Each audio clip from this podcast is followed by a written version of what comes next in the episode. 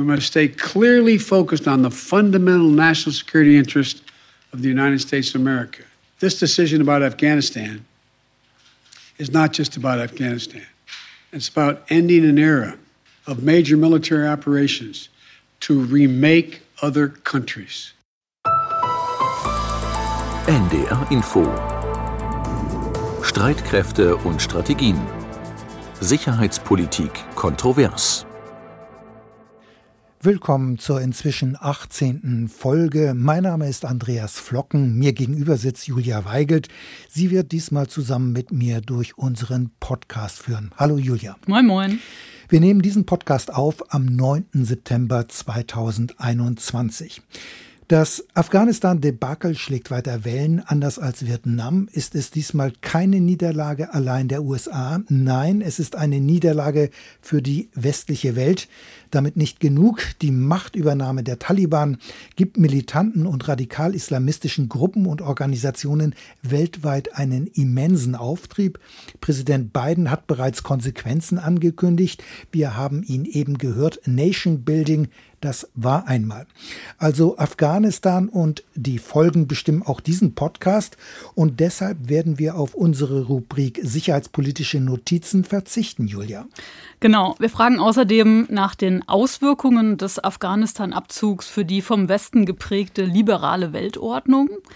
Wir blicken noch einmal auf die deutsche Evakuierungsoperation und wir schauen nach Großbritannien, denn dort gibt es Überlegungen, ein afghanisches Regiment aufzustellen, ähnlich den Gurkha-Verbänden.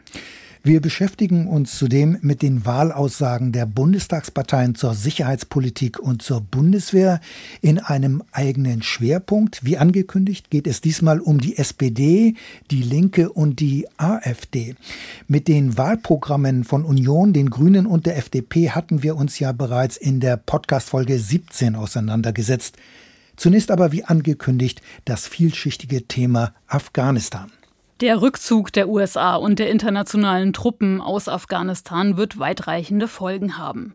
Nicht nur für die Region, sondern auch für die US-Außen- und Sicherheitspolitik. Von einem Politikwechsel der USA ist die Rede. In der vergangenen Woche hat Präsident Biden bekräftigt, dass es für Washington kein Weiter so geben werde. We're engaged in a serious competition with China.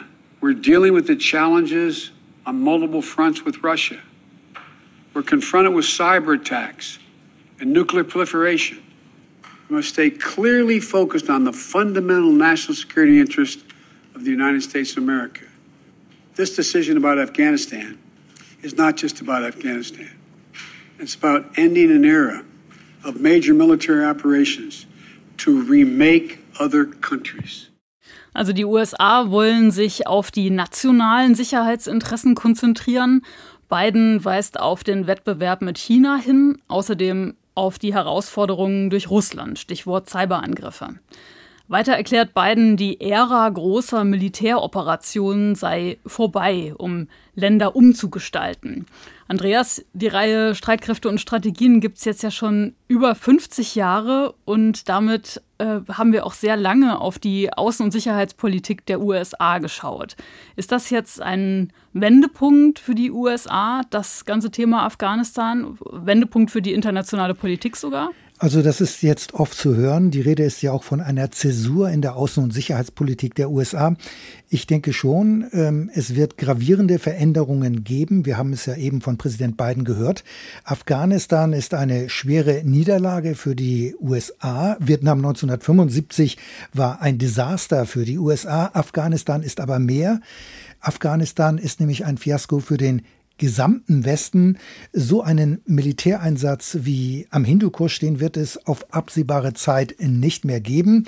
Denn in Afghanistan, wir erinnern uns, waren ja zu Hochzeiten rund 130.000 ausländische Soldaten unter NATO-Führung im Einsatz die Politik des Regime Change durch eine riesige Streitmacht wie der Sturz der Taliban das wird jetzt passé sein. Das gilt aber auch für das Nation Building unter dem Schutzschirm von Soldaten. Davon werden sich die USA verabschieden. Das ist jetzt passé. Aber ist das denn wirklich so neu? Denn wenn wir uns mal an den Irakkrieg von 2003 erinnern und seine Folgen, danach gab es ja in den USA ebenfalls diese Stimmung und diese Einstellung, auf solche Militäreinsätze künftig zu verzichten. Also ist diese beiden Erkenntnis jetzt nicht in gewissem Sinne so eine Art Déjà-vu? Äh, ja, ähm, das stimmt. Der Irakkrieg war alles andere als eine Erfolgsstory. Ähm, das war ähnlich wie Afghanistan ein Debakel. Ursprünglich sollte ja nicht nur der Irak nach dem Sturz von Saddam Hussein demokratisiert werden, sondern eine ganze Region. Das war damals der Ansatz der Neokonservativen, der Neokons, also von Paul Wolfowitz und Richard Pearl, alles Berater von George W. Bush. Der Krieg damals sollte ein Leuchtfeuer, ich sag mal, der Freiheit sein für für die arabischen Länder der Region. So die Vorstellung damals. Passiert ist allerdings das Gegenteil, denn die Folge war letztlich ein Chaos in der Region. Es gab danach erhebliche Zweifel an dem Ansatz der USA, dass man durch Militäreinsätze die Demokratie fördern könnte. Und Obama hatte ja dann vor zehn Jahren die US-Truppen aus dem Irak abgezogen. Das war Ende 2011. Mancher erinnert sich daran vielleicht noch. Danach kam es dann aber zum Aufstieg der Terrororganisation Islamischer Staat. Und die Folge war, 2014 kehrten die US-Truppen wieder zurück in den Irak. Aber auch hier hat Biden jetzt die Weichen gestellt und bis Ende des Jahres sollen die Kampftruppen den Irak verlassen. Unter Donald Trump hat es ja geheißen America First. Trump war gegen Militärinterventionen, er wollte die US-Truppen nach Hause bringen und die Vereinbarung mit den Taliban über den bedingungslosen Abzug der internationalen Truppen aus Afghanistan, das ist ja auch ein Erbe von Trump. Also so ganz neu ist es ja nicht, was Biden verkündet hat. Ja, Biden setzt in der Tat in Afghanistan in einem gewissen Umfang das um, was sein Vorgänger auf den Weg gebracht hat. Es gibt aber schon länger in den USA die Tendenz, sich aus bestimmten Regionen zurückzuziehen, sich nicht mehr so stark militärisch zu engagieren. Obama war es ja auch, der damals sagte, vor dem Hintergrund von zehn Jahren Krieg in Afghanistan, die USA sollten sich auf Nation Building at Home konzentrieren, also auf den Aufbau im eigenen Land.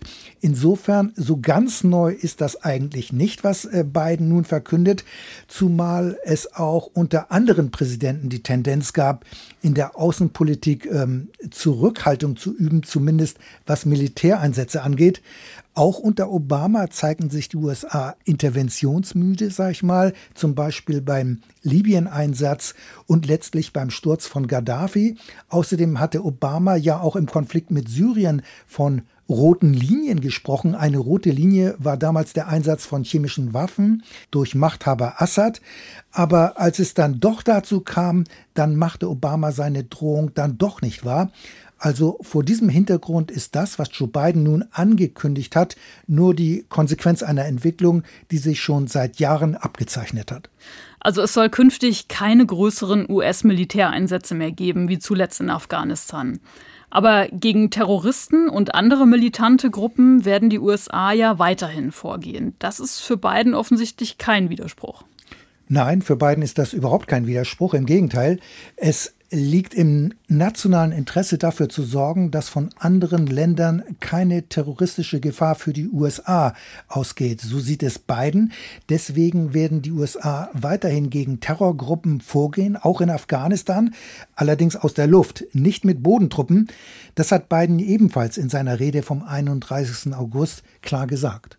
We will maintain the fight against terrorism in Afghanistan and other countries. We just don't need to fight a ground war to do it. We have what's called over the horizon capabilities, which means we can strike terrorists and targets without American boots on the ground, or very few if needed. Very few if needed, also falls notwendig nur mit einigen wenigen Soldaten. Damit meint beiden Kommandoeinsätze wie damals gegen Osama bin Laden. Zugeschlagen hatten die Kommandosoldaten damals aber bekanntlich nicht in Afghanistan, sondern in Pakistan. Dass Biden es ernst meint, hat er ja auch nach dem verheerenden Anschlag in Kabul gezeigt, mit mehr als 180 Toten, der äh, Anschlag auf dem Kabuler Flughafen. Denn unter den vielen Opfern waren ja auch 13 US-Soldaten. Und deshalb hat es ja einige Tage später auch einen Drohnenangriff gegen die vermeintlichen Drahtzieher gegeben. Stimmt, der Angriff war gegen die Planer der Terrororganisation IS gerichtet Und einige Tage später gab es in Kabul einen weiteren Drohnenangriff auf ein Fahrzeug, das angeblich beladen war mit Sprengstoff für einen Anschlag auf den Flughafen von Kabul. Zu hören ist allerdings, dass dabei zehn Unbeteiligte getötet äh, wurden, darunter auch sieben Kinder. So heißt es jedenfalls. Die US-Streitkräfte untersuchen den Vorfall. Sie sind sich aber sicher, dass sie einen Anschlag vereitelt haben. Ähm, dieser Vorfall zeigt, äh, wie schwierig es ist, gegen mutmaßliche Terroristen allein aus der Luft vorzugehen. Gerade für Drohnenangriffe sind nämlich präzise und zuverlässige Informationen notwendig und die kann man in der Regel nur bekommen, wenn man selbst im Land ist, also wenn man dort Quellen hat und sich ein eigenes Bild über die Lage im Land machen kann. Wenn die Terrorbekämpfung künftig aber vor allem aus der Luft erfolgen wird, dann wird das wohl mehr Drohnenangriffe als bisher zur Folge haben. Gleichzeitig besteht aber die Gefahr, dass noch mehr unbeteiligte Menschen getötet werden, dass es weitere Opfer gibt, weil die gesammelten Informationen möglicherweise unzuverlässig oder aber auch nicht sauber und genau überprüft werden konnten. Das erinnert ja ein bisschen an Obama. Unter seiner Präsidentschaft haben die Drohnenangriffe damals ja auch sehr stark ja. Also die USA werden sich bei großen Militäreinsätzen und auch außenpolitisch zurückhalten. Das wird auch Konsequenzen haben für uns, für die Verbündeten. Ja, ich würde sagen für den Westen insgesamt. Denn in Afghanistan ging es ja auch darum, sich für Normen und Grundwerte einzusetzen, für Menschenrechte, konkret für Frauenrechte auch. Und in den 20 Jahren ist in dieser Hinsicht ja auch viel passiert. Aber letztlich ist diese Politik mit der Machtübernahme der Taliban gescheitert. Und für Wolfgang Bosbach, früher Unionsfraktionsvize im Bundestag, stellt sich daher auch eine grundsätzliche Frage ist es eigentlich wirklich erfolgversprechend anzunehmen, dass wir unsere Art des Lebens, unsere Demokratie, unsere Grund- und Menschenrechte, die Werte, die wir im Westen äh, verteidigen gegen jede Form von Angriffen von links außen oder rechts außen, exportieren in andere Länder, in ferne Regionen, die eine ganz andere kulturelle Tradition haben als wir in Mitteleuropa aber möglicherweise sind die alliierten Truppen von vielen in der Bevölkerung nicht als Befreier angesehen worden, sondern erst als eine Art Besatzungsmacht. Das heißt, eine Konsequenz wird wohl sein, dass es Abstriche bei der werteorientierten Außenpolitik geben könnte. Die gesellschaftlichen Veränderungen in Afghanistan, das waren ja auch alles, ich sag mal, humanitäre Folgen der Militärintervention in Afghanistan. Und wenn man hier nun zurücksteckt, dann ist zugleich auch die vom Westen geprägte liberale Weltordnung auf dem Rückzug. Und in diese Lücke werden dann China und auch Russland mit ihren autoritären Vorstellungen stoßen. Also Staaten, die mit Menschenrechten nicht so viel am Hut haben. Mancher sagt sogar, Afghanistan ist das Ende der regel- und wertebasierten Weltordnung. Aber so eine Außenpolitik verfolgt halt die Bundesregierung oder genauer das Auswärtige Amt. Da ist jetzt die Frage, inwieweit die umdenken müssen. Ja, auf jeden Fall wird Afghanistan außenpolitische Konsequenzen haben. Darüber ist sich ja auch äh, Außenminister Maas durchaus im Klaren. Ich glaube, das muss auch eine der Lehren sein, die wir in der internationalen Politik ziehen, dass äh, militärische Interventionen nicht geeignet sind, um langfristig eine Staatsform zu exportieren. Und das wird sich auswirken müssen auf die Ziele von internationalen Einsätzen und auch auf die Dauer. Konkret sind da natürlich auch die Auslandseinsätze in Mali zu nennen, die UN-Mission MINUSMA und die EU-Ausbildungsmission EUTM. Der Einsatz dauert ja schon mehrere Jahre, seit 2013, und die Lage hat sich keineswegs verbessert. Im Gegenteil, die Sicherheitslage ist immer schlechter geworden und auch hier darf es kein weiter so geben.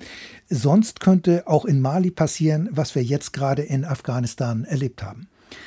Wenn die USA sich international zurückhalten, dann hat das ja nicht nur Folgen für Deutschland, sondern auch für Europa, für die EU insgesamt.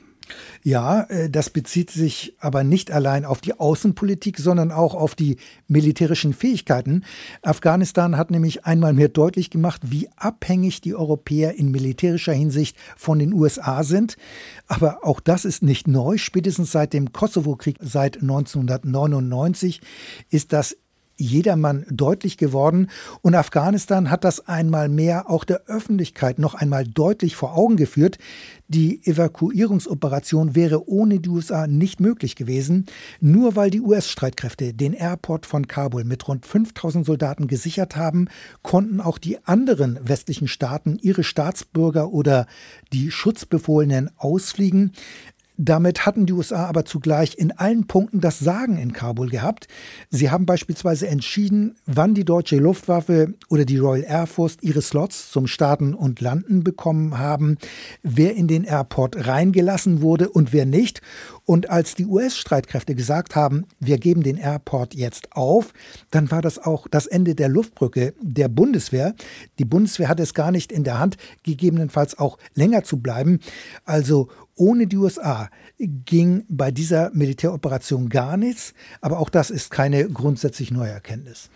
Dabei wird doch immer wieder davon gesprochen, die Europäer müssten ihre militärischen Fähigkeiten bündeln. Außerdem hat die EU ja auch schon seit Jahren die sogenannten EU Battle Groups, das sind so schnell verlegbare Eingreifverbände.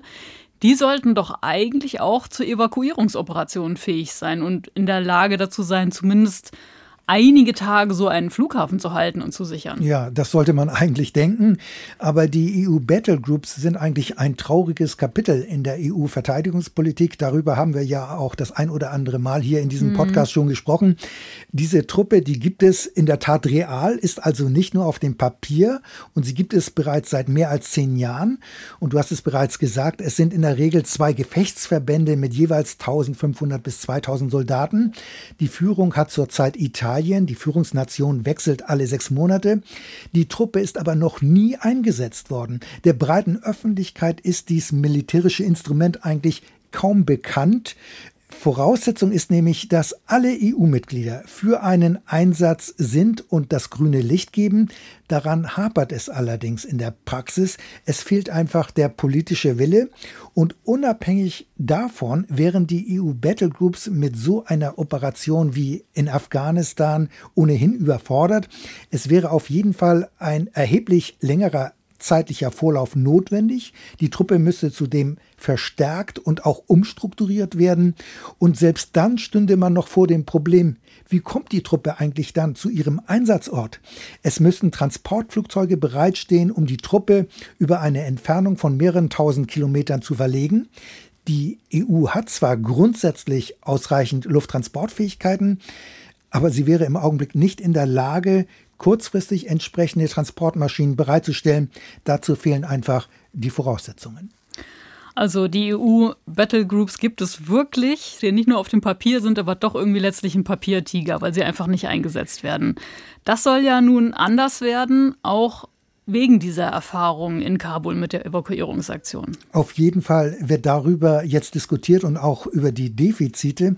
In der vergangenen Woche haben sich ja in Slowenien die Außen- und Verteidigungsminister der EU getroffen. Slowenien hat ja gegenwärtig die EU-Ratspräsidentschaft inne. Und die Ansage von Josep Borrell, also vom Beauftragten für die EU-Außen- und Sicherheitspolitik, die war klar. We need to improve our capacity to be able to act autonomously when and where necessary. And there is no alternative to it. Also die EU braucht die Fähigkeiten, um autonom zu handeln, also auch ohne die USA. Für den Spanier gibt es hierzu keine Alternative. Die Europäer müssten also eine eigene Truppe aufstellen, um gegebenenfalls EU-Bürger oder andere Schutzbefohlene aus einer Krisenregion herauszuholen. Die Frage ist allerdings, ob man die vorhandenen EU-Battlegroups als Kern nimmt und entsprechend umstrukturiert und ausbaut oder ob die EU eine ganz neue Truppe aufstellt oder ob man innerhalb der EU die Voraussetzung dafür schafft, um schnell und unkompliziert auf vorhandene militärische Fähigkeiten der Streitkräfte zurückzugreifen. Diese Vorstellung hat offenbar Verteidigungsministerin Kram-Karrenbauer. Deswegen äh, werden wir äh, von der deutschen Seite aus vom Verteidigungsministerium in einem Papier Vorschläge machen, zum Beispiel den Artikel 44 zu nutzen, der eine Entscheidung trifft und dann eine Koalition der Willigen aufsetzen könnte. Ich habe mich sehr gefreut, dass viele Partnernationen wie die Niederlande, wie Portugal, aber auch Frankreich gesagt haben, sie wollen an einem solchen Papier mitwirken. Also eine Koalition der Willigen auf der Grundlage des EU-Vertrags von Lissabon, so das Ziel der Verteidigungsministerin. Könnte man dann diese Evakuierungstruppe in Marsch setzen, ohne dass alle EU-Mitglieder zustimmen? Weil daran hat es jetzt ja gehapert, wie hast du gesagt. Ja, allerdings ohne weiteres ginge das eben gerade nicht, denn auch nach Artikel 44 des EU-Vertrages müssten die EU-Mitglieder zunächst einstimmig beschließen, dass eine Gruppe von Mitgliedsländern einen solchen Einsatz durchführen soll. Diese Koalition der Willigen wäre dann also der zweite Schritt. Aber schon allein dieses Prozedere zeigt, das würde alles nicht so einfach sein und vor allem es würde viel, viel Zeit kosten. Die NATO hat doch ebenfalls eine schnelle Eingreiftruppe, die sogenannte NATO-Speerspitze. Das ist ein rund 5000 Mann und Frau starker Eingreifverband. Wäre das nicht eine Option, um kurzfristig und schnell eine Evakuierungsoperation auf die Beine zu stellen? Ja, äh, auch das sollte man annehmen, aber auch hierfür ist zunächst die Einstimmigkeit aller NATO-Mitglieder notwendig. Und hier gibt es auch das Problem, wie kommt die Truppe schnell von ihren Standorten zum Einsatzort. Der Kern der Truppe ist zwar innerhalb von fünf bis sieben Tagen nach Alarmierung abmarschbereit, doch auch bei der NATO gibt es Probleme bei dem strategischen Lufttransport. Mancher erinnert sich vielleicht noch an 2019, als die Bundeswehr die NATO-Speerspitze stellte. Die Generalprobe für die Truppe gab es damals im Herbst zuvor in Norwegen mit der NATO-Übung Trident Juncture. Fast alle deutschen Soldaten wurden damals mit gecharterten Zivilmaschinen nach Norwegen verlegt, also nicht mit Militärtransportern. Und selbst dafür waren monatelange Planungen notwendig, denn Lufttransportkapazitäten sind rar. Sie bekommt man nicht ganz spontan. Kurz, auch die NATO hat da ihre Probleme. Und wenn die USA nicht an Bord sind, dann geht auch innerhalb der NATO nicht viel.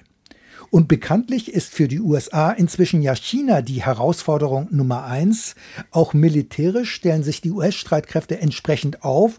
Und vor diesem Hintergrund geht ja auch bei den Europäern ohnehin die Angst und die Sorge um, Washington könnte das Interesse am Militärbündnis verlieren denn die USA sind ja auch eine pazifische Macht und haben in Asien Interessen.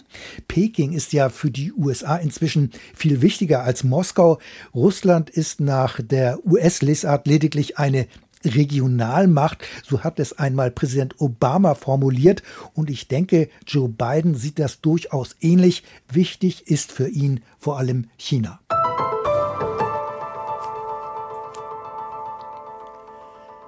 Wir wollen jetzt noch einmal auf die deutsche Evakuierungsoperation schauen. Die Zustände auf dem Airport in Kabul waren ja chaotisch. Die ganze Operation lief viel zu spät an. Dabei wissen wir inzwischen, es gab von der deutschen Botschafterin in Washington bereits am 6. August klare Hinweise, dass der Zusammenbruch der afghanischen Regierung und der Streitkräfte schneller erfolgen könnte, als bisher angenommen wurde. Julia, Du hast mal etwas genauer auf die Evakuierungsoperation geschaut. Du hast gesprochen mit einem Soldaten, der dabei war, außerdem mit einem privaten Krisenmanager bzw. einen Sicherheitsdienstleister, der von Deutschland aus versucht hat, Ortskräfte aus dem Land herauszuholen. Bevor wir ins Detail gehen, fass doch mal die zentralen Punkte zusammen. Die Evakuierungsoperation der Bundeswehr dauerte insgesamt elf Tage. Genau, die Aktion ging vom 16. bis zum 26. August. In der Zeit gab es 34 Evakuierungsflüge zwischen der usbekischen Hauptstadt Taschkent und Kabul. Eingesetzt wurden sechs A400M-Transporter und darunter auch ein sogenannter Medivac A400M. Das ist eine Maschine, die ist auch ausgerüstet, um Verwundete auszufliegen und zu versorgen. Die Angaben darüber, wie viele Menschen dabei ausgeflogen wurden, die wurden zuletzt korrigiert. Derzeit spricht das Innenministerium von 4.921 Personen, darunter 248 Ortskräfte, also ich finde verhältnismäßig wenig, mhm. und 916 Familienangehörige und 469 deutsche Staatsangehörige. Nach Bundeswehrangaben waren an der Evakuierungsmission 454 Einsatzkräfte beteiligt, darunter Fallschirmjäger, Spezialkräfte, Feldjäger und Sanitäter. Stichwort Spezialkräfte. Welche Rolle spielte denn das in die Schlagzeilen geratene Kommando Spezialkräfte in Kabul? Das wollte die Bundeswehr nicht sagen. Nee, dazu gab es keine Angaben. Es heißt ja von der Bundeswehr, der Transporter A400M habe seine Bewährungsprobe bei der Luftbrücke bestanden. Aber so ganz ohne Probleme ging das Ganze dann ja doch nicht ab. Das hat jedenfalls die Luftwaffe inzwischen auf Nachfrage eingeräumt. Ja, es gab offenbar zwei kleinere Pannen, hat die Luftwaffe mitgeteilt. Und zwar wurde zweimal ein A400M zwischenzeitlich instand gesetzt und konnte dann aber wieder Evakuierungsflüge machen. Es wäre natürlich interessant zu wissen, was das für ein Defekt war, ob das nur ein Lämpchen im Cockpit war oder etwas Größeres und ob die Instandsetzung vor Ort erfolgen konnte in Kabul oder Taschkent. Aber das hat die Luftwaffe ja leider nicht mitgeteilt. Aber wenn wir uns die ganze Aktion jetzt noch einmal genauer anschauen. Am 15. August, an einem Sonntag, wurde Kabul von den Taliban eingenommen. Für viele Beobachter schneller als erwartet. Einige Tage vorher hatten die USA allerdings bereits ihre Botschaft zum Flughafen verlegt. Außerdem schickte das Pentagon rund 3000 US-Soldaten in die afghanische Hauptstadt. Die Bundesregierung hat die Evakuierungsoperation aber erst am Sonntag beschlossen.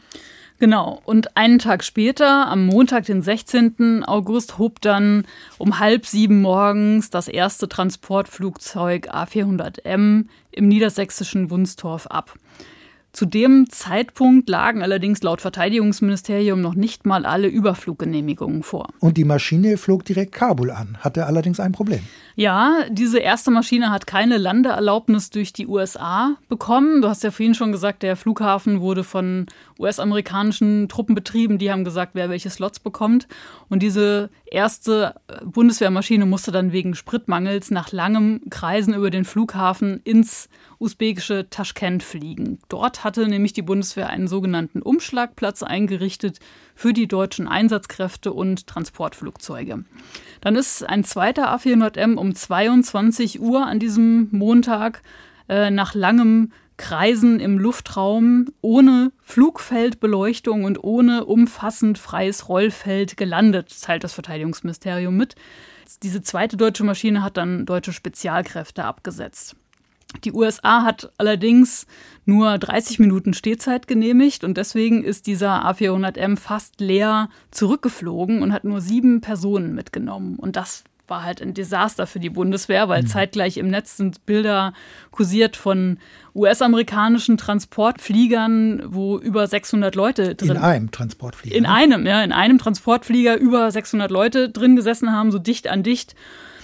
Also äh, sieben Personen, äh, erste Maschine zurück, das, das war schon äh, ein Desaster, kann man sagen. In den nächsten Tagen wurden die Flugzeuge dann allerdings voller.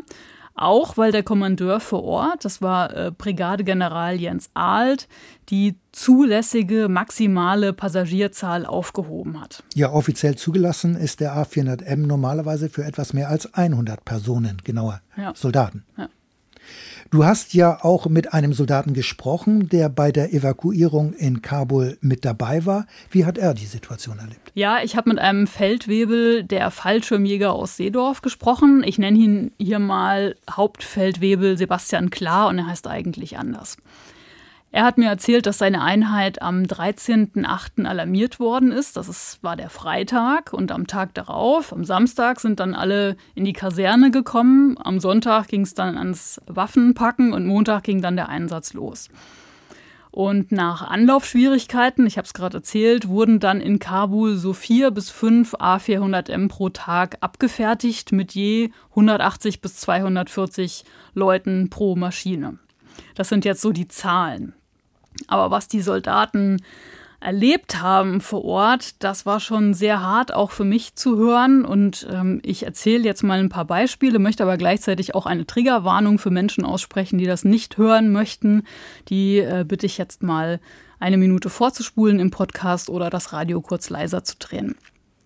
Hauptfeldwebel Sebastian Klar hat mir erzählt, diesen Ansturm auf den Flughafen, den müsse man sich vorstellen, wie damals die Love Parade in Duisburg 2010. Da wurden ja 21 Menschen in so einer Massenpanik erdrückt.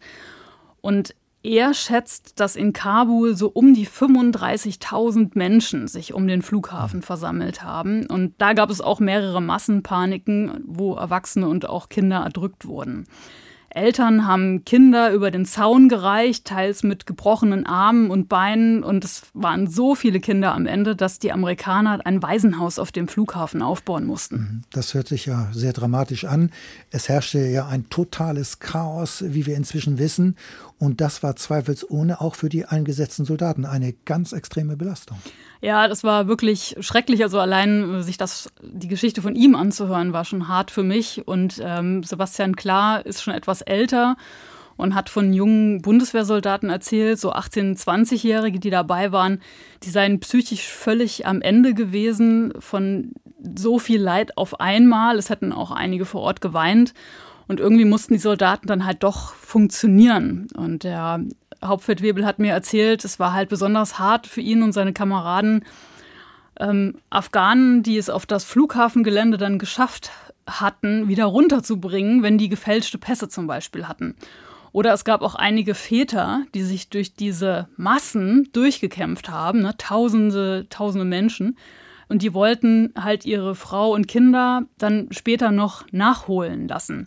Und das war nicht möglich, weil es einfach zu viele Menschen waren. Und dann hatten diese afghanischen Väter schon das Flugticket in der Hand sozusagen. Teilweise sprachen sie fließend Deutsch und haben dann auf den Flug verzichtet und sind zu ihrer Familie zurück vors Tor gegangen. Mhm, das sind ja wirklich Szenen, die man sich hierzulande kaum vorstellen kann. Ähm, wie sind denn die Soldaten vor Ort eigentlich vorgegangen? Sie hatten ja außer ihren Waffen keine Fahrzeuge und auch sonst kaum Gerät.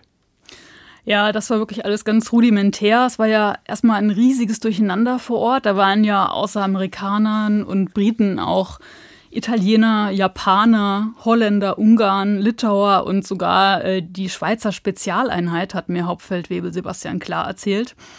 Und die haben sich dann ähm, Autos, die auf dem Flughafen so rumstanden, geschnappt, kurz geschlossen und sind dann damit rumhergefahren, teils auch mit einem Traktor oder auch mit Autos mit zwei platten Reifen. Mhm. Ähm, einige Tage später, ich glaube am 20. August, hatte die Bundeswehr ja dann auch noch zwei kleine Hubschrauber des Typs H145M eingeflogen. Die werden in der Regel vom Kommando Spezialkräfte KSK genutzt, aber eingesetzt wurden die beiden Helikopter letztlich ja offenbar überhaupt nicht. Ja, du hast schon gesagt, das äh, sind keine Transporthubschrauber, sondern da gehen nur vier Passagiere rein und die sollten laut Verteidigungsministerium die Handlungsmöglichkeiten des Kommandeurs vor Ort erweitern. Ja, und ob sie das gemacht haben, die Handlungsmöglichkeiten erweitert haben, das ist total offen. Also während der Evakuierung ging ja auch die Angst vor Terroranschlägen um, denn der Airport war ja von Tausenden von Menschen umlagert. Du hast es ja eben geschildert oder der Hauptfeldwebel hat dir das erzählt. Und es gab ja auch Hinweise, die Terrororganisation Islamischer Staat plane einen Anschlag. Ja, und das war auch den Bundeswehrsoldatinnen und Soldaten auch total klar, hat mir Sebastian klar erzählt. Die äh, waren ständig angespannt und er hat so gesagt, man hatte sein Auge immer überall. Am 26.08. gab es ja dann tatsächlich auch einen Terroranschlag. Um 18.15 Uhr Ortszeit gab es eine Explosion. Kurz darauf ist dann der letzte A400M gestartet, um die deutschen Soldaten auszufliegen. Und bei diesem ganzen Chaos wurden dann noch zwei deutsche Soldaten zunächst zurückgelassen und dann wenig später von einer weiteren deutschen Maschine eingesammelt. Julia, du hast auch mit einem Experten für Krisenmanagement gesprochen, mit Friedrich Christian Haas. Er berät Unternehmen und NGOs, die Mitarbeiter in Krisenregionen gesandt haben oder senden. Und er hat seine Kunden auch in den vergangenen Wochen bei der Evakuierung unterstützt von Deutschland aus. Dabei hatte er auch mit dem Auswärtigen Amt zu tun und offenbar hat er da keine guten Erfahrungen gemacht, oder? Ja, Friedrich Christian Haas hat das Auswärtige Amt als heillos überfordert erlebt.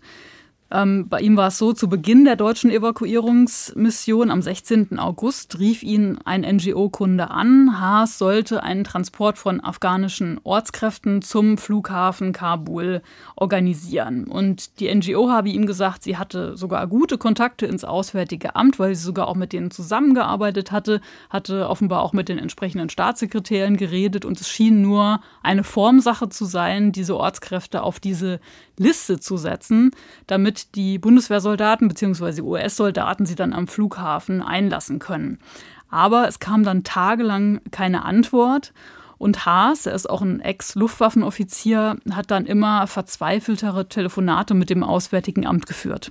Ich habe dann einmal auch ganz deutlich bei einem gesagt, also sagen Sie dem Herrn Staatssekretär, wir brauchen jetzt politischen Willen. Irgendwas funktioniert da nicht. Und da muss mal jemand reingehen und sagen, hier bitte, mach das, nehmen Sie das an. Und wenn es da Fragen gibt, dafür habe ich eben auch politische Verantwortung, dass ich dann vielleicht auch mal sage, machen Sie das, ich, es geht auf meine Kappe. Zumal ich das auch immer wieder erlebt habe, dass das auch funktionieren und gehen kann. Ich meine, im Bereich des Verteidigungsministeriums, da habe ich auch schon eine Situation erlebt und es war klar, da musste politischer Wille von oben kommen. Wenn der dann klar war, dann liefen Dinge auch.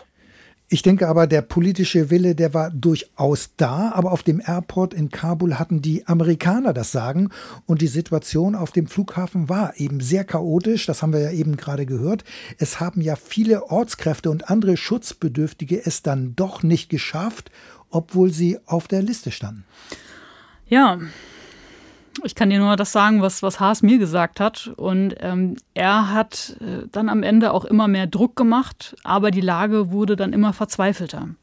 Dann kam so eine Phase, dass man in Gesprächen auch merkte, bei Mitarbeitern des Auswärtigen Amtes, dass da auch Hilflosigkeit, Frustration und meist auch, man spürte deutlich komplette Überforderung war. Also da sind dann so Sätze gefallen, ich würde Ihnen ja so gerne helfen, das ist auch so frustrierend ich weiß ja, ich weiß ja auch nicht, was wir machen sollen. Oder dass, dass man jemand dann auf einem am Telefon sagt, wissen Sie, ich komme hier morgen rein und ich weiß schon, ich habe verloren, wir schaffen es nicht, wir haben keine Chance. Oder dass, dass dann jemand sagt, das ist wie ein, das ist wie ein Tsunami, die Anfragen. Und wie sollen wir das schaffen? Dafür sind wir gar nicht, so viel Personal haben wir nicht. Und laut Haas hat es dann zehn Tage gedauert, bis das Auswärtige Amt diese Mitarbeiter auf eine Liste gesetzt hatten. Das war dann allerdings zu spät, weil an diesem Tag die Terrordrohung kam und damit dann die Tore zugingen und deswegen hat es nicht geklappt. Viele Ortskräfte und auch andere Schutzbedürftige haben es nicht geschafft. Sie sitzen jetzt in Afghanistan fest und sind verzweifelt, fühlen sich von Deutschland im Stich gelassen. Ja, ich konnte mich auch mit anderen Betroffenen in Afghanistan austauschen. Da sitzt zum Beispiel eine Familie in Masai Sharif fest. Äh, da hat der Mann jahrelang für das Zentrum Operative Kommunikation der Bundeswehr in Mayen gearbeitet und der fürchtet jetzt um sein Leben.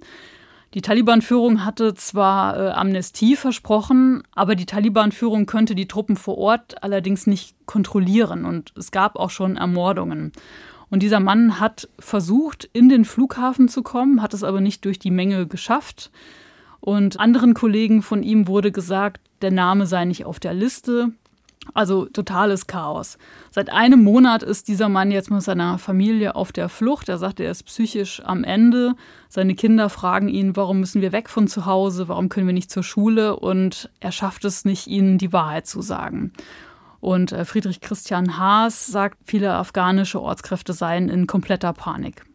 Wir haben das auch mitgekriegt, also von Ortskräften, von Leuten, die sich in ihrer Panik irgendwo, weil sie halt äh, sich in Autos gesetzt haben, Richtung persische Grenze gefahren sind, dann ja leider tödlichen Verkehrsunfall hatten, weil wenn man traumatisiert ist und dann noch schnell Auto fährt, das ist nie gut. Ja, das sind dramatische Situationen. Die USA haben insgesamt ja über 120.000 Menschen ausgeflogen, die Bundeswehr knapp 5.000. Von der Bundesregierung ist aber zu hören, dass bis zu 40.000 Menschen jetzt noch auf ihre Ausreise nach Deutschland warten. Inzwischen ist klar, die Bundesregierung und auch die anderen Länder haben die Lage in Afghanistan falsch eingeschätzt. Die Menschen hätten viel früher in Sicherheit gebracht werden müssen. Ja, und einige stellen sich jetzt schon die Fragen, wie kann ein solches Desaster in Zukunft vermieden werden? Und ähm, Haas sagt, der Krisenmanager, äh, er empfiehlt da drei Sachen. Erstens, es braucht eine bessere Planung. Also ab welchem konkreten Zeitpunkt werden Ortskräfte herausgebracht, bevor es Probleme an den Flughäfen gibt. Zweitens, wenn es so eine Krise gibt, dann laufen normale Prozesse einfach nicht. Dann muss man von Dienstvorschriften auch abweichen und Verantwortung übernehmen. Das ist ja auch gemacht worden in Afghanistan. So wurde ja vor Ort die maximal zulässige Zahl für Passagiere auf den A400M, wir hatten etwas mehr als 100 gesagt, aufgehoben. Ja, zum Beispiel. Und drittens, das Auswärtige Amt und andere Ministerien brauchen eine Aufwuchsfähigkeit, also damit sie halt mehr Telefonate und E-Mails annehmen können. Und ähm, was das angeht, herrschen wohl immer noch chaotische Zustände. So hat das Bundesamt für Migration und Flüchtlinge eine Mail geschrieben an ähm, soziale Träger wie die Caritas, das Diakonische Werk oder Bahnhofsmissionen.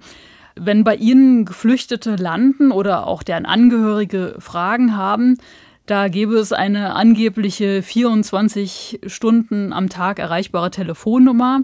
Die war aber dann nach wenigen Tagen gar nicht mehr erreichbar. Und wenn man dann eine Mail geschrieben hat, kam dann entweder eine Fehlermeldung oder gar keine Antwort. Klar, ähm, das Auswärtige Amt und auch die anderen Behörden waren mit der für sie überraschenden Situation total überfordert. Krisenmanagement war angesagt und es wurde viel improvisiert. Auf diese Weise kamen aber auch Personen von Kabul nach Deutschland, die hier als Straftäter verurteilt worden sind. Ja, das Innenministerium hat bestätigt, dass unter den knapp 5000 Personen auch knapp 20 sicherheitsrelevante Personen gewesen seien. Die hätten teilweise Papiere gefälscht, es seien auch abgeschobene Straftäter darunter gewesen. Und ich muss aber sagen, bei diesen absolut chaotischen Zuständen am Flughafen, finde ich, ist das noch eine sehr geringe Zahl. Die Bundesregierung will jetzt versuchen, Ortskräfte und andere schutzbedürftige Personen, die es nicht über die Luftbrücke geschafft haben, über andere Wege nach Deutschland zu holen. Wie ist denn dort der Stand?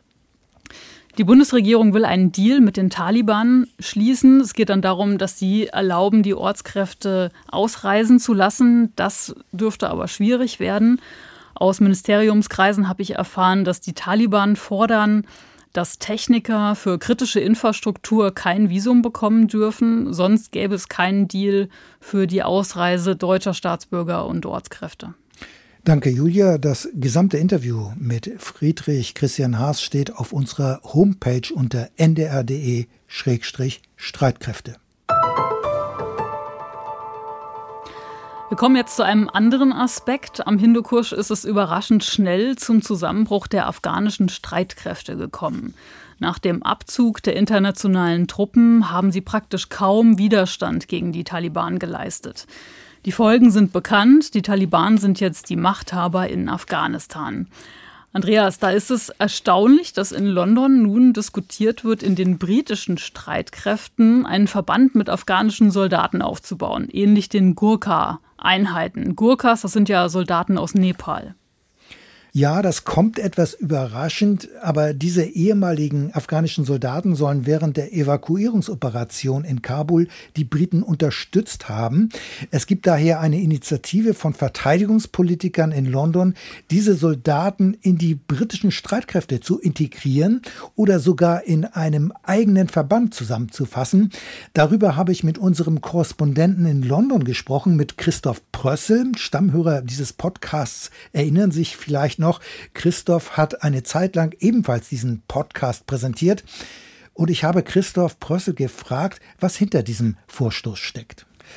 Ja, das ist eine ziemlich äh, interessante Geschichte, weil sich da mehrere Fragen auftun, die man auch nicht alle so ganz einfach beantworten kann. Ich habe mir äh, zunächst einmal angeschaut, was haben denn überhaupt äh, die, die da jetzt ausgeflogen wurden, getan oder wie sollen die die britischen Streitkräfte unterstützt haben? Das waren wohl teilweise Hilfskräfte, die einfach äh, Sicherungen übernommen haben, die aber teilweise, so heißt es, auch in Kämpfe verwickelt waren und so unter britischem äh, Kommando äh, agiert organisiert haben, die aber auch teilweise bei dieser Evakuierung sehr geholfen haben, weil es eben so schwierig war, in diesem total unübersichtlichen Umfeld die britischen Staatsbürgerinnen und Staatsbürger beispielsweise ausfindig zu machen und dann zu den Gates zu bringen oder sogar noch durch die Gates zu bringen zu den äh, ja, Bearbeitern äh, der britischen Botschaft und dann eben auch in die Flugzeuge. Und da war man sehr dankbar, dass man da eben zurückgreifen konnte auf einige dieser afghanischen afghanischen Kräfte, äh, die dann teilweise inkognito, also nicht erkennbar als afghanische Kräfte von der Royal Air Force. Von welcher Größenordnung sprechen wir denn da? Äh, wie viele Soldaten oder ehemalige Soldaten oder Spezialkräfte äh, waren es denn gewesen von afghanischer Seite? Ja, das wollte ich auch wissen. Äh, es gibt einen Hinweis im Daily Telegraph, die haben darüber breit berichtet. Da heißt es einige hundert. Hm, ich habe das versucht auch nochmal über das Verteidigungsministerium in Großbritannien herauszufinden. Offiziell gibt es da keine Antwort zu, gibt eine Stellungnahme, die dann aber sich so ein bisschen darum herumwindet, wie viele das denn sind. Möglicherweise hat das auch damit zu tun, dass im Moment noch überprüft wird, wen haben wir denn da überhaupt. Also dass man auch wenn dann verlässliche Zahlen haben möchte. Ich glaube, diese Schätzung mehrere hundert, die ist realistisch. Die habe ich auch von anderen anderer Seite gehört. Aber wie gesagt, es gibt keine belastbare Zahl dazu. Wir müssen uns irgendwie mit diesen wenigen hundert äh, zufrieden geben, die in dem Zeitungsartikel angegeben worden sind. Wie sind denn die Aussichten, so einen afghanischen Verband in den britischen Streitkräften aufzubauen oder aufzustellen? Also in der Antwort des Verteidigungsministeriums heißt es äh, erst einmal im Prinzip, dass sie das nicht beantworten wollen. Äh, ich habe das äh, so nachgefragt und da heißt es, derzeit werde eben geprüft, wie viele von den afghanischen Kräften überhaupt jetzt hier in Großbritannien angekommen sei. Und natürlich sei es wichtig, dass man versuchen werde, die afghanischen Menschen, die hier angekommen sind, zu integrieren. Und das hieße eben auch, dass die, die mit der afghanischen Armee äh, gearbeitet haben, dass man eben gucken möchte, was die für Fähigkeiten haben und wie man die äh, integrieren könne. Das lässt natürlich viel offen. Ähm, das lässt zwei Wege offen. Etwas konkreter geworden ist da beispielsweise der Vorsitzende des Verteidigungsausschusses, Tobias Elwood. Und äh, der hat das äh, deutlich gemacht, äh, dass es ist ja auch logisch zwei Wege gibt für diese Integration. Der eine Weg ist eben der, dass man die Leute regulär in die britische Armee integriert und der andere Weg wäre in der Tat, dass man eine eigene Einheit macht mit diesen Personen, die dann also an einem Standort beispielsweise äh, auch stationiert sind und die dann auch gemeinsam in bestimmte Einsätze geschickt äh, werden. Und du hast das ja eben schon angedeutet, bei den Gurkas ist das beispielsweise so. Ich finde das aber sehr interessant, dass die Gurkas ja dann doch eine ganz andere Geschichte haben. Und äh, ich glaube, es gibt mehrere Hinweise darauf, dass das aus meiner Sicht zwar ein ganz interessanter Vergleich ist, aber wahrscheinlich eher nicht so kommen wird. Das hat zum einen damit zu tun, dass wenn wir auf die Gurkas gucken, das sind 4000 Soldaten, und da haben wir ja dann doch eine ganz andere Zahl als das, was wir jetzt bei den Afghanen haben. Und dazu kommt, dass im Moment mir auch noch nicht so ganz klar ist, wie eigentlich der Ausbildungsstand dieser afghanischen Kräfte ist. Ich glaube, das äh, muss man mit einem Fragezeichen versehen, ob die wirklich so ausgebildet sind wie beispielsweise die Gurkhas. Bei den Gurkhas muss man sagen, die werden rekrutiert in Nepal. Die werden dort auf äh, Fitness auch schon getestet und dann eben auch nach Großbritannien gebracht. Und dort werden die dann ausgebildet. Und das Zweite ist schlicht und ergreifend, dass auch immer wieder neu rekrutiert wird für die Also da sind nach wie vor Kräfte in Nepal unterwegs, die äh, junge Männer ansprechen. Mittlerweile dürfen da auch Frauen in den Verband kommen, aber das ist äh, relativ neu. Und wenn man jetzt Afghanen in einen Verband stecken würde und sagen würde, wir wollen das über Jahre hinweg als einem Verband aufrechterhalten, dann müsste man sich natürlich auch Gedanken darüber machen, wie äh, die Struktur dieses Verbandes künftig werden soll. Also äh, ist das dann eine einmalige Sache, soll das aber aufgebaut werden, vielleicht auch für Jahre. Also das sind alles noch sehr, sehr viele äh, Punkte, Punkte, die man da klären müsste. Und ich glaube auch, dass es äh, kulturell äh, heute eigentlich kaum mehr zu vermitteln wäre, einen solchen Verband aufzubauen. Also es ist eine Geschichte, die eigentlich so heute sich nicht mehr äh, wiederholen kann, weil die Zeit sich einfach grundlegend geändert hat, eine andere Kultur da mittlerweile auch in den Streitkräften eingezogen ist. insofern würde mich das sehr wundern, aber ich glaube, wenn sowas formuliert wird, dann unterstreicht das wahrscheinlich auch den Wunsch, den es in der Politik gibt, bei sehr, sehr vielen Politikern, dass man den Personen, die jetzt aus Afghanistan zu uns rübergekommen sind, die nach Großbritannien gekommen sind, dass man denen auch Unterstützung anbietet und dass man eben auch aufbaut auf das, was die mitgebracht haben. Streitkräfte und Strategien. Der Schwerpunkt. Wie angekündigt geht es um die sicherheitspolitischen Aspekte und die Bundeswehr in den Wahlprogrammen der Parteien, die im Bundestag vertreten sind. Vor 14 Tagen haben wir uns ja in der Podcast-Folge 17 bereits mit den Positionen von CDU, CSU, den Grünen und der FDP beschäftigt. Heute nun Teil 2. Es geht um die SPD, die Linke und die AfD. Julia, du hast dir die Programme angeschaut und Interviews mit den verteidigungspolitischen Sprechern der Parteien geführt. Die SPD tut sich ja schwer mit der Bewaffnung von Drohnen und das hat sich auch in einem der Interviews gezeigt. Ja, und zwar äh, im Interview mit Siemtje Möller von der SPD. Hören wir mal rein. Soll die Bundeswehr mit bewaffneten Drohnen ausgestattet werden? Ja, da hat sich ja Ihre Partei zuletzt noch abwartend verhalten. Hat sich die Partei da jetzt anders entschieden? Also Sie sprechen ja für die SPD jetzt hier, nicht nur für sich. Ne? Also ist jetzt die SPD-Linie, ja, die Bundeswehr soll bewaffnete Drohnen bekommen? Die SPD-Linie ist, dass das weiterhin geprüft wird über die Drohnenkommission, in der ich auch Mitglied bin wir haben es auch in unserem Wahlprogramm dahingehend, dass wir tatsächlich prüfen und vor allen Dingen auch ein internationales Verbot haben wollen, dahingehend, dass ähm, Drohnen über künstliche Intelligenz selbstständige Entscheidungen treffen können. Also für uns ist halt enorm wichtig, dass wir immer noch den sogenannten Man in the Loop haben, der oder die dann tatsächlich ja noch entscheidet. Also soweit die verteidigungspolitische Sprecherin Simtje Möller. Sie ist dafür, dass die Bundeswehr bewaffnete Drohnen bekommt, genauso wie ihr Vorgänger Fritz Felgentreu. Der hat sein Amt dann ja aufgegeben, weil er von seiner Partei dafür keine Rückendeckung bekommen hatte.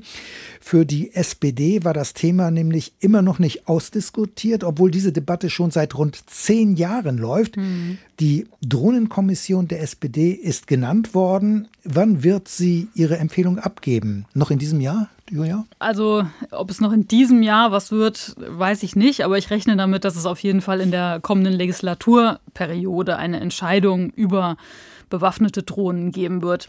Zumal sich ja sogar die Grünen dazu durchgerungen haben. Das hast du ja in der letzten Podcast-Folge zusammengefasst. Aber nur unter bestimmten Bedingungen. Ja. Es muss nämlich sichergestellt werden, dass bewaffnete Drohnen nur zum Schutz der eigenen Kräfte eingesetzt werden. Ja, und dieses Thema ist auch ein Grund, warum eine Regierungsbeteiligung der Linken sehr schwer werden könnte. Die Linke lehnt nämlich Bewaffnung von Drohnen ab, sagt deren verteidigungspolitischer Sprecher Tobias Pflüger. Und er lässt auch das Argument nicht gelten, dass bewaffnete Drohnen ja eigene Soldaten und Soldatinnen auch schützen können. Die Praxis ähm, auch von verbündeten Staaten, insbesondere USA oder Türkei, äh, zeigt aber natürlich die, das gesamte Einsatzspektrum von bewaffneten Drohnen. Wir sehen ja auch, dass äh, Stück für Stück äh, Drohnen jetzt auch autonom eingesetzt werden. Die erste autonome bewaffnete Drohne ist von der Türkei in Libyen offensichtlich eingesetzt worden. Also insofern ist es sehr gut und sehr wichtig, dass wir als Linke da weiterhin ein klares Nein zur Bewaffnung von Drohnen sagen. Also die Linke ist klar gegen eine Bewaffnung von Drohnen, während die SPD in dieser Frage noch ziemlich ich sag mal, herumlaviert. Aber ein Hauptknackpunkt für Rot-Rot-Grün wäre ja eine andere Position. Die Linken lehnen nämlich Auslandseinsätze ab. Das wäre ja dann wohl ein Haupthindernis für eine eventuelle Koalition. Stimmt, in ihrem Wahlprogramm fordern die Linken unter anderem, die Bundeswehr aus allen Auslandseinsätzen zurückzuholen. Der Umbau der Bundeswehr von einer Verteidigungsarmee zu einer weltweit agierenden Einsatzarmee dient nicht unserer Sicherheit, sondern den Interessen von Großkonzernen und Eliten im globalen Kampf um Rohstoffe, Einflusssphären und Absatzmärkte. Der Preis für eine hochgerüstete Bundeswehr Steuermilliarden fehlen beim Ausbau des Gesundheitssystems, der sozialen Infrastruktur, Bildung und Klimaschutz. Außerdem fordern die Linken die Auflösung der NATO. Hier nochmal ein Auszug aus dem linken Wahlprogramm. Die NATO ist ein Relikt des Kalten Krieges und so agiert sie auch heute noch. Für die Linke ist Krieg kein Mittel der Politik. Konfrontation ist keine Grundlage für Sicherheit. Auch der Krieg gegen den Terror der NATO-Staaten hat keine Sicherheit geschaffen. Im Gegenteil. Zeit, endlich umzusteuern. Wir fordern die Auflösung der NATO und ihre Ersetzung durch ein kollektives Sicherheitssystem unter Beteiligung Russlands, das Abrüstung als ein zentrales Ziel hat.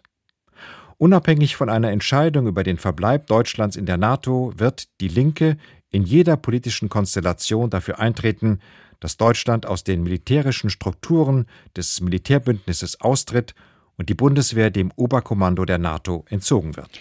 Auflösung der NATO, da würden SPD und Grüne auf keinen Fall mitgehen. In dem in dieser Woche vorgelegten Sofortprogramm der Linken wird die NATO allerdings jetzt überhaupt nicht erwähnt. Dafür wird jedoch das Nein zu Auslandseinsätzen bekräftigt. Dort heißt es lapidar, wir holen die Bundeswehr aus Auslandseinsätzen zurück. Und bei der Frage der Rüstungsexporte hat die Linke ja ebenfalls eine eindeutige Position. Ja, die Linken wollen nämlich sämtliche Waffenexporte verbieten. Hier nochmal ein Auszug aus dem Wahlprogramm. Als Sofortmaßnahme fordern wir einen Stopp aller Rüstungsexporte in Länder, die an Kriegen beteiligt sind und Menschenrechte missachten. Wir wollen den Export von Kleinwaffen und Waffenfabriken verbieten, da der Endverbleib nicht kontrolliert werden kann und immer wieder umgangen wurde. Also eine klare Aussage der Linken. Wie sieht es denn bei den anderen beiden Parteien in der Frage der Rüstungsexporte aus? Gibt es bei SPD und AfD ähnlich deutliche Positionen? Bei der SPD heißt es dazu, hier nochmal ein Auszug aus dem SPD-Wahlprogramm. Für uns ist eine restriktive Rüstungspolitik zentral. Wir werden uns dafür einsetzen, dass die Ausfuhr deutscher Rüstungsgüter in Staaten außerhalb von EU, NATO und denen gleichgestellten Ländern weiter eingeschränkt, die Kontrolle über den endgültigen Verbleib der Waffen ausgeweitet und absolute Ausnahmen nur im begründeten Einzelfall möglich sein werden, öffentlich nachvollziehbar dokumentiert. Das soll in einem Rüstungsexportgesetz festgeschrieben werden. Auch mit unseren europäischen Partnern werden wir eine Verschärfung der EU-Rüstungsexportvereinbarungen abstimmen. Für Staaten, die weder Mitglied der EU noch der NATO sind, ist eine Ratifizierung des Vertrages über Waffenhandel ATT und dessen konsequente Umsetzung zwingende Voraussetzung für jede Form der Rüstungskooperation. Und im Wahlprogramm der AfD sucht man vergebens nach dem Thema Rüstungsexporte. Ähm, ich habe da nur was zum Thema Rüstungskontrolle gefunden. Hier mal der Auszug. Wir setzen uns nachdrücklich für die Stärkung und Erweiterung der Kontrollmechanismen in der nuklearen und konventionellen Rüstung ein, sowie für die Neuverhandlung kürzlich ausgesetzter Verträge INF Open Skies. Noch einmal kurz zurück zu den Drohnen der Vollständigkeit halber. Die AfD hält die Bewaffnung von Drohnen für richtig und konsequent. Ja, die AfD ist dafür, hat mir deren verteidigungspolitischer Sprecher Rüdiger Lukassen erzählt. Die Ausstattung mit bewaffneten Drohnen ist eine logische Folge der Technologieentwicklung auf militärischem Gebiet. Und man kann nur dann verteidigungsfähig sein, das heißt auch die Abschreckung glaubwürdig demonstrieren, wenn man dieser Technologie folgt. Und dazu gehört auch die Wirkungsmöglichkeit mit bewaffneten Drohnen. Aber wer neue Waffen kaufen will, der braucht natürlich auch Geld. Und da sind wir auch schon beim NATO-Ziel, dass jedes Mitgliedsland zwei Prozent seines Bruttoinlandsprodukts für die Verteidigung ausgeben soll. Deutschland liegt bei rund 1,5 Prozent. Das Zwei-Prozent-Ziel ist umstritten und es wird unterschiedlich in den drei Wahlprogrammen gesehen, die du dir angeguckt hast. Ja, die AfD will daran festhalten und sagt, das Ziel soll zügig erreicht werden. Im kommenden Jahr soll ja der Verteidigungshaushalt erstmals über 50 Milliarden Euro liegen und das begrüßt die AfD. Die Linke lehnt das 2-Prozent-Ziel ab und sagt, das könnte dann bis zu 80 Milliarden Euro im Verteidigungshaushalt bedeuten. Und schon 50 Milliarden seien unverantwortlich. Tobias Pflüger sagt, in Zeiten der Pandemie sei das eine völlig falsche Prioritätensetzung. Was denn für die Linke jetzt tatsächlich angemessen ist im Verteidigungshaushalt, darauf will sich die Partei allerdings nicht festlegen. Wir haben uns im Programm nicht dafür entschieden, eine konkrete Zahl zu benennen, sondern eine Methodik quasi äh, zu benennen, nämlich dass die kriegsführungsfähigsten Teile der Bundeswehr zuerst abgerüstet werden sollen das ist zum Beispiel im Bereich der, der Truppen, solche Truppen wie Kommando Spezialkräfte und so weiter. Ähm, und es ist im Bereich der Waffnung insbesondere Waffensysteme, die ähm, offensiv genutzt werden können. Die SPD sieht 2% weder als richtig noch als realistisch und nennt da das Beispiel Corona-Pandemie. Es ist ja das Wirtschaftsaufkommen Deutschlands eingebrochen und jetzt haben wir eine höhere NATO-Quote bei denselben tatsächlichen Ausgaben, sagt Siemtje Möller. Also die SPD ist gegen das 2%-Ziel der NATO. Gleichzeitig soll die Bundeswehr aber eine moderne Streitmacht sein. Passt das zusammen? Ja, für die SPD passt das zusammen. Hier nochmal ein Auszug aus dem SPD-Wahlprogramm. Für uns steht fest, dass wir nur mit einer gut ausgestatteten und modernen Bundeswehr unseren Aufgaben als zuverlässiger Partner in Europa und der NATO gerecht werden können. Unsere Soldatinnen können sich auf uns verlassen. Wir haben daher nach vielen Jahren immer neuer Sparrunden die Investitionen im Verteidigungshaushalt erhöht. Unsere Soldatinnen verdienen die bestmögliche Ausrüstung und den höchsten Grad an Ausbildung. Ausrüstung statt Aufrüstung.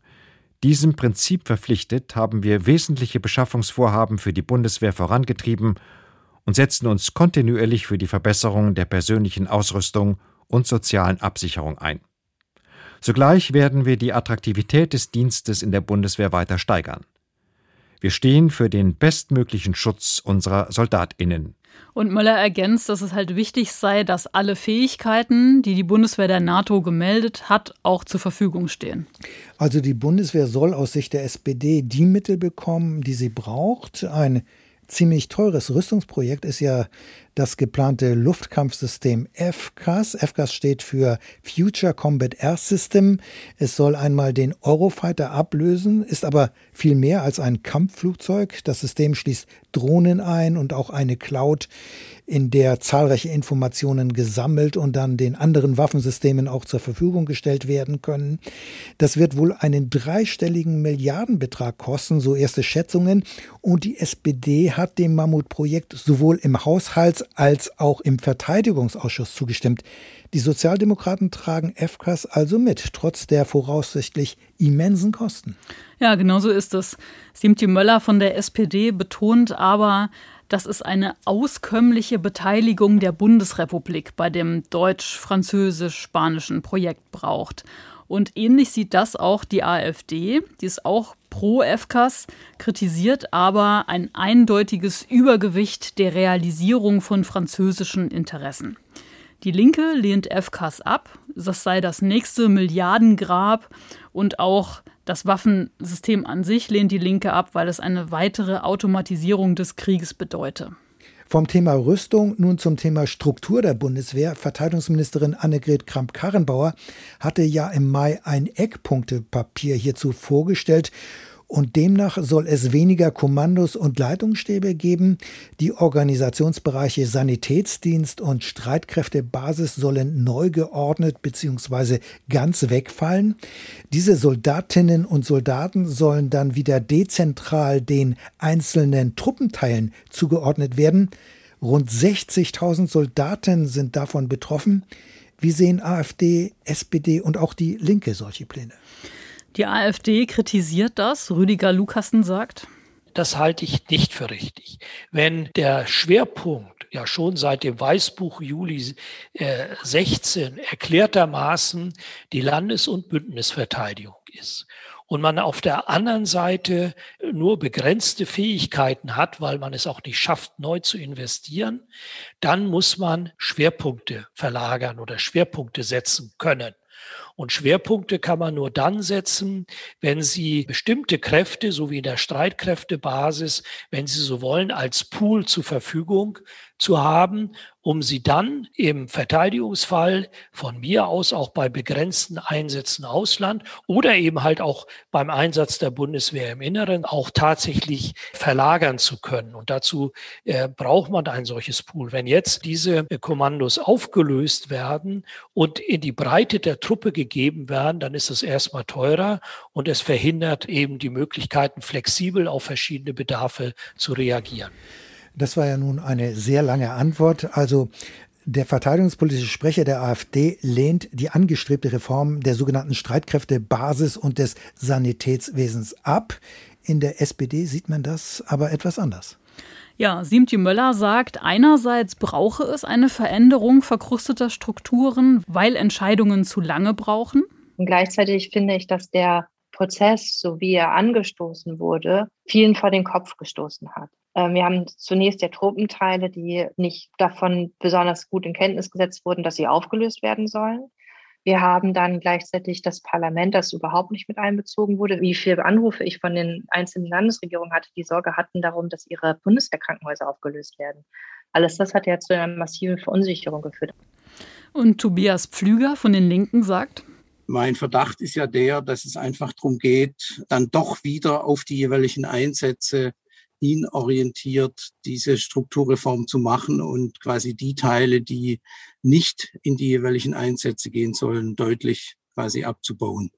Insofern nein zu dieser Strukturreform, die gegen Ende der Legislaturperiode hier noch vorgelegt wurde. Julia, ein anderer Dauerstreitpunkt ist der Umfang der Streitkräfte. Derzeit hat die Bundeswehr ja rund 180.000 Soldaten und Soldatinnen. Die Bundeswehr soll aber größer werden, wachsen auf einen Umfang von 203.000 Soldaten. Wie sieht man das bei AfD, Linke und SPD? Siemtje Möller sagt dazu, Richtig ist es mit Sicherheit. Ich halte es für nicht realistisch, muss ich ehrlicherweise zugeben. Die Bundeswehr hat große Probleme, als attraktive Arbeitgeberin ähm, neues Personal zu gewinnen. Und wir haben ja auch noch die abflachende demografische Kurve. Das heißt, es wird extrem schwierig, viel Nachwuchs zu gewinnen. Dann ist die Frage, welche Fähigkeiten will man wie erhalten und was können die Leute und wofür muss ich sie dann auch tatsächlich professionalisieren. Für die Linke ist das Ziel 203.000 unrealistisch und nicht wünschenswert. Was die Partei denn dann als wünschenswert erachtet, habe ich Tobias Pflüger mal gefragt. Wir haben programmatisch äh, uns entschieden, da keine konkrete Zahl zu benennen. In der Debatte bei uns waren mal 150.000. Und Rüdiger Lukassen von der AfD sagt, das Ziel sei zwar sicherlich richtig, aber es ist unter den Rahmenbedingungen, die diese deutsche Bundesregierung steckt, nicht realistisch, weil sie schon seit langem auf 180, 183.000 stehen bleibt und dieses Ziel nicht erreicht. Und es ist meiner festen Auffassung nach in der heutigen Bevölkerungsstruktur ohne die Wiedereinsetzung der Wehrpflicht auch nicht erreichbar. Also die AfD will zurück zur Wehrpflicht, um die Personallücken in der Bundeswehr zu füllen. Damit steht sie aber ziemlich allein auf weiter Flur. Dazu hat ja auch die Bundeswehr inzwischen gar nicht mehr die Infrastruktur. Aus der Freiwilligen Armee Bundeswehr könnte ja gar nicht ohne weiteres eine Wehrpflichtarmee mehr werden, selbst wenn man das wollte, denn das würde ja Jahre dauern. Julia, lass uns mal zur Rolle Europas kommen. Es ist ja immer wieder viel von einer besseren europäischen Zusammenarbeit die Rede, auch im Bereich der Sicherheits- und Verteidigungspolitik. Die AfD hält das aber gerade für nicht erstrebenswert, oder? Ja, das hast du richtig erkannt. Hier mal der Abschnitt aus dem AfD-Wahlprogramm dazu. Die internationalen Beziehungen befinden sich im Umbruch hin zu einer multipolaren Weltordnung. Sicherheitspolitisch ist dabei langfristig die Erlangung strategischer Autonomie für Deutschland und seine europäischen Partner anzustreben. In diesem Rahmen muss Deutschland seine Rolle in Europa verantwortungsbewusst wahrnehmen. Die Vergemeinschaftung der europäischen Außen- und Sicherheitspolitik GASP und den Europäischen Auswärtigen Dienst lehnt die AfD ab. Also um das hier nochmal klar zu machen, die AfD fordert nicht strategische Autonomie der EU, was ja schon Analysten für utopisch halten, sondern Deutschlands. Also wer gegen die EU ist, der hält logischerweise auch gar nichts von Überlegungen einer europäischen Armee oder einer Armee der Europäer. Ja, so ist es. Rüdiger Lukassen sagt dazu. Eine EU-Armee ist eigentlich aus meiner Sicht nur ein Vehikel der EU, die Defizite in nationalen Strukturen äh, zu beheben. Oder es ist eben wieder eine künstliche Institutionalisierung, die die EU herbeiführt, um die EU eben äh, noch die Bindungswirkung der Mitgliedstaaten der EU noch zu erhöhen. Sie ist nicht erforderlich. Und auch die Linke lehnt eine EU-Armee ab, sagt Tobias Pflüger. Im Grunde genommen würde man da eine weitere militärische Ebene einziehen. Es wabert so ein bisschen die Illusion im Raume, verschiedenste EU-Staaten würden ihre militärischen Strukturen aufgeben zugunsten einer EU-Armee. Das ist völlig unrealistisch. Sympathien hat dafür die SPD. Und zwar genau für dieses Modell, das die Linken befürchten. Siemtje Möller? Ich glaube, dass sie als Ergänzung wünschenswert ist. Mein Vorgänger Fritz Felgentreu hat dazu eine sehr spannende Idee entwickelt, dass man eine 28. Armee aufbaut als europäische Armee, wenn man auch eine Europafahne hat und nicht mehr abgestellt wird durch die nationalen Armeen, sondern wirklich dann auch Europa dient. Und das wäre ja ein erster Schritt um irgendwann dazu zu kommen, dass man eine stärkere Vereinheitlichung von den unterschiedlichen Streitkräften hat. Es ist gut, dass wir Interoperabilität üben. Anderes Thema, Atomwaffen, nukleare Teilhabe. Es geht um die Stationierung amerikanischer Atomwaffen in Deutschland. Sie sollen gegebenenfalls mit deutschen Tornado-Kampfflugzeugen in ein mögliches Ziel gebracht werden. Der Tornado ist aber inzwischen rund 40 Jahre alt und muss dringend ersetzt werden. Die SPD hat in der Großen Koalition eine Entscheidung über ein Nachfolgesystem blockiert. Was will die SPD? Steht hierzu etwas im Wahlprogramm? Die SPD will sich einsetzen für Verhandlungen zwischen den USA und Russland zur verifizierbaren, vollständigen Abrüstung mit dem Ziel, die Atomwaffen abzuziehen. Bis es aber soweit ist, will die SPD weiter an der nuklearen Teilhabe festhalten. In Sachen Tornado-Nachfolgesystem bleibt die SPD leider genauso schwammig wie bei der Drohnenfrage. Im SPD-Wahlprogramm steht, vor der Entscheidung setzen wir uns für eine gewissenhafte, sachliche und sorgfältige Erörterung der technischen nuklearen Teilhabe ein. Im Gespräch mit Siemtje Möller hat sie allerdings die Frage gestellt, ob ein Flugzeug überhaupt noch zeitgemäß sei, wenn sogar die USA vor allen Dingen auf seegestützte Nuklearwaffen setzen. Verstehe ich das richtig? Bei der SPD könnte es also wieder eine Debatte mit Anhörungen etc. über die Tornado-Nachfolge geben, ähnlich wie bei der Bewaffnung von Drohnen. Die Drohnendebatte dauert ja bereits jetzt mehrere Jahre, obwohl die Argumente über das Pro und Contra längst ausgetauscht sind. Ja, da wird es darauf hinauslaufen. Wie lange die Genossinnen und Genossen für diese Entscheidungen brauchen, das kann dir wahrscheinlich auch Siemtje Möller nicht sagen. Nochmal zur AfD. Auch Rüdiger Lukassen ist für nukleare Teilhabe und auch er setzt sich für U-Boote statt Flugzeugen als Trägersystem ein.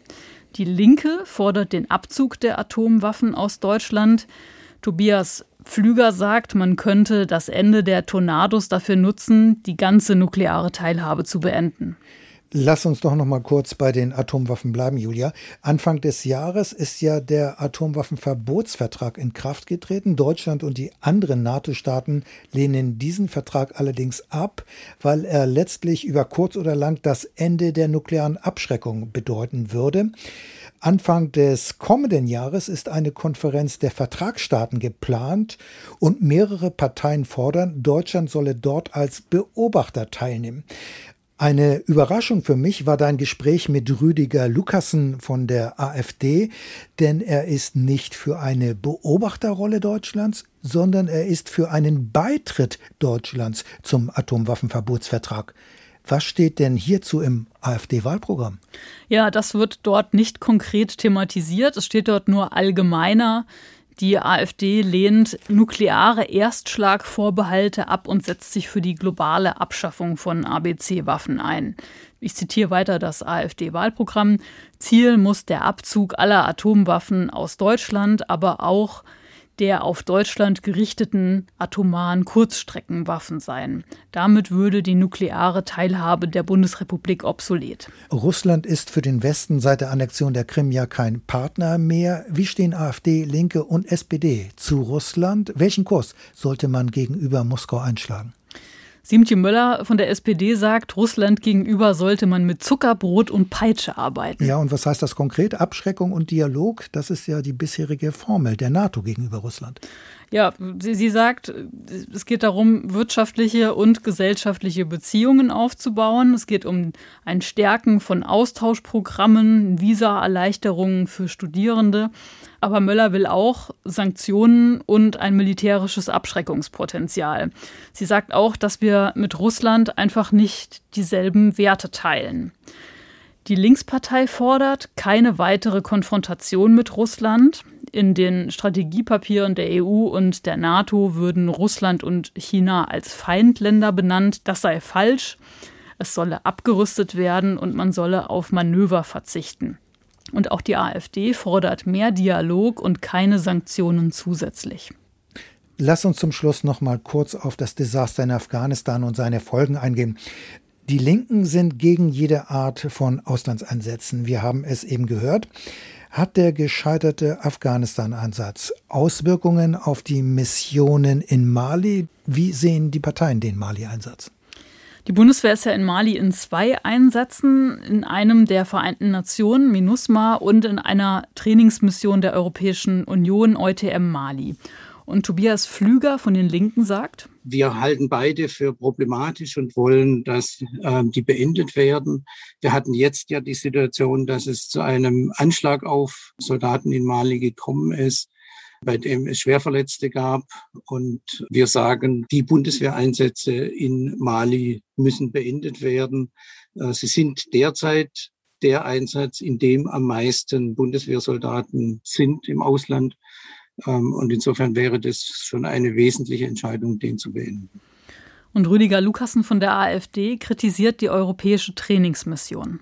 EUTM ist nicht nachhaltig genug, auch nach acht Jahren nicht, ähm, weil er nicht in der Lage ist, die Regierungstruppen, und hier haben wir eine absolute Parallelität zu Afghanistan, die Regierungstruppen in die Lage zu versetzen, eigenständig für die Sicherheit des Landes, der Regierung und der Administration zu sorgen. Ganz im Gegenteil, sogar und das ist ja an für sich ein Dilemma, äh, dazu zu befähigen, zu putschen. In Mali gab es ja in kurzen Abständen zwei Putsche. Die SPD findet beide Mali-Einsätze richtig. Siemtje Möller sagt, ich glaube auch, dass sie notwendig sind, um einen Beitrag zu leisten. Wir haben uns dazu verpflichtet, als Bundesrepublik bei den Vereinten Nationen mitzumachen und dann eben auch dort ähm, Anteil zu leisten. Das geht eben auch, indem wir bewaffnete Streitkräfte entsenden. Bei der Trainingsmission über Europa ist das natürlich total sinnvoll, dass ein Land dazu befähigt wird, selber eben auch Streitkräfte aufzubauen, dass sie trainiert werden, dass sie damit besser in der Lage sind, für ihre eigene Sicherheit zu sorgen. Und dazu kann man über solche Trainingsmissionen ganz guten Beitrag leisten. Soweit also die verteidigungspolitische Sprecherin der SPD-Bundestagsfraktion. Ich bin gespannt, ob es nach Afghanistan wirklich ein weiter so geben wird, denn dann könnte in Mali ja genau das passieren, was am Hindukusch passiert ist. Aber natürlich muss erst einmal der Afghanistan-Einsatz gründlich aufgearbeitet werden. Julia, danke für den Überblick. Soweit also die sicherheitspolitischen Vorstellungen von SPD, Linke und AfD. Die Wahlprogramme der anderen Parteien hatten wir ja bereits in der Podcast-Folge 17 vorgestellt. Die Interviews mit den verteidigungspolitischen Sprechern der Bundestagsfraktionen stehen auf unserer Homepage unter ndr.de-streitkräfte. Die Parteiprogramme finden sich als Links in den Shownotes. Und das war Streitkräfte und Strategien für heute. Danke fürs Zuhören. Wie hat Ihnen die Sendung gefallen? Wie geht es Ihnen mit dem Gehörten? Worüber würden Sie gerne mehr hören?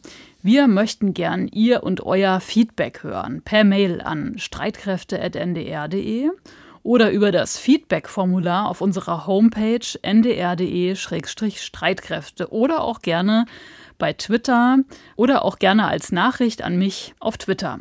Den nächsten Podcast stellen wir am 24. September online. Andreas, ist denn schon klar, um welches Schwerpunktthema es dann gehen wird? Also wir wollen uns in der kommenden Folge mit den Reservisten der Bundeswehr beschäftigen, denn im Oktober soll ja die sogenannte Strategie der Reserve in Kraft treten, genauer die Grundbeorderung. Wir fragen, was ist das eigentlich und was soll die ganze Sache bringen? Aber natürlich gibt es im Zusammenhang mit dem Reservistenwesen der Bundeswehr auch noch viel mehr Fragen. Ja, da bin ich auf die Antworten gespannt.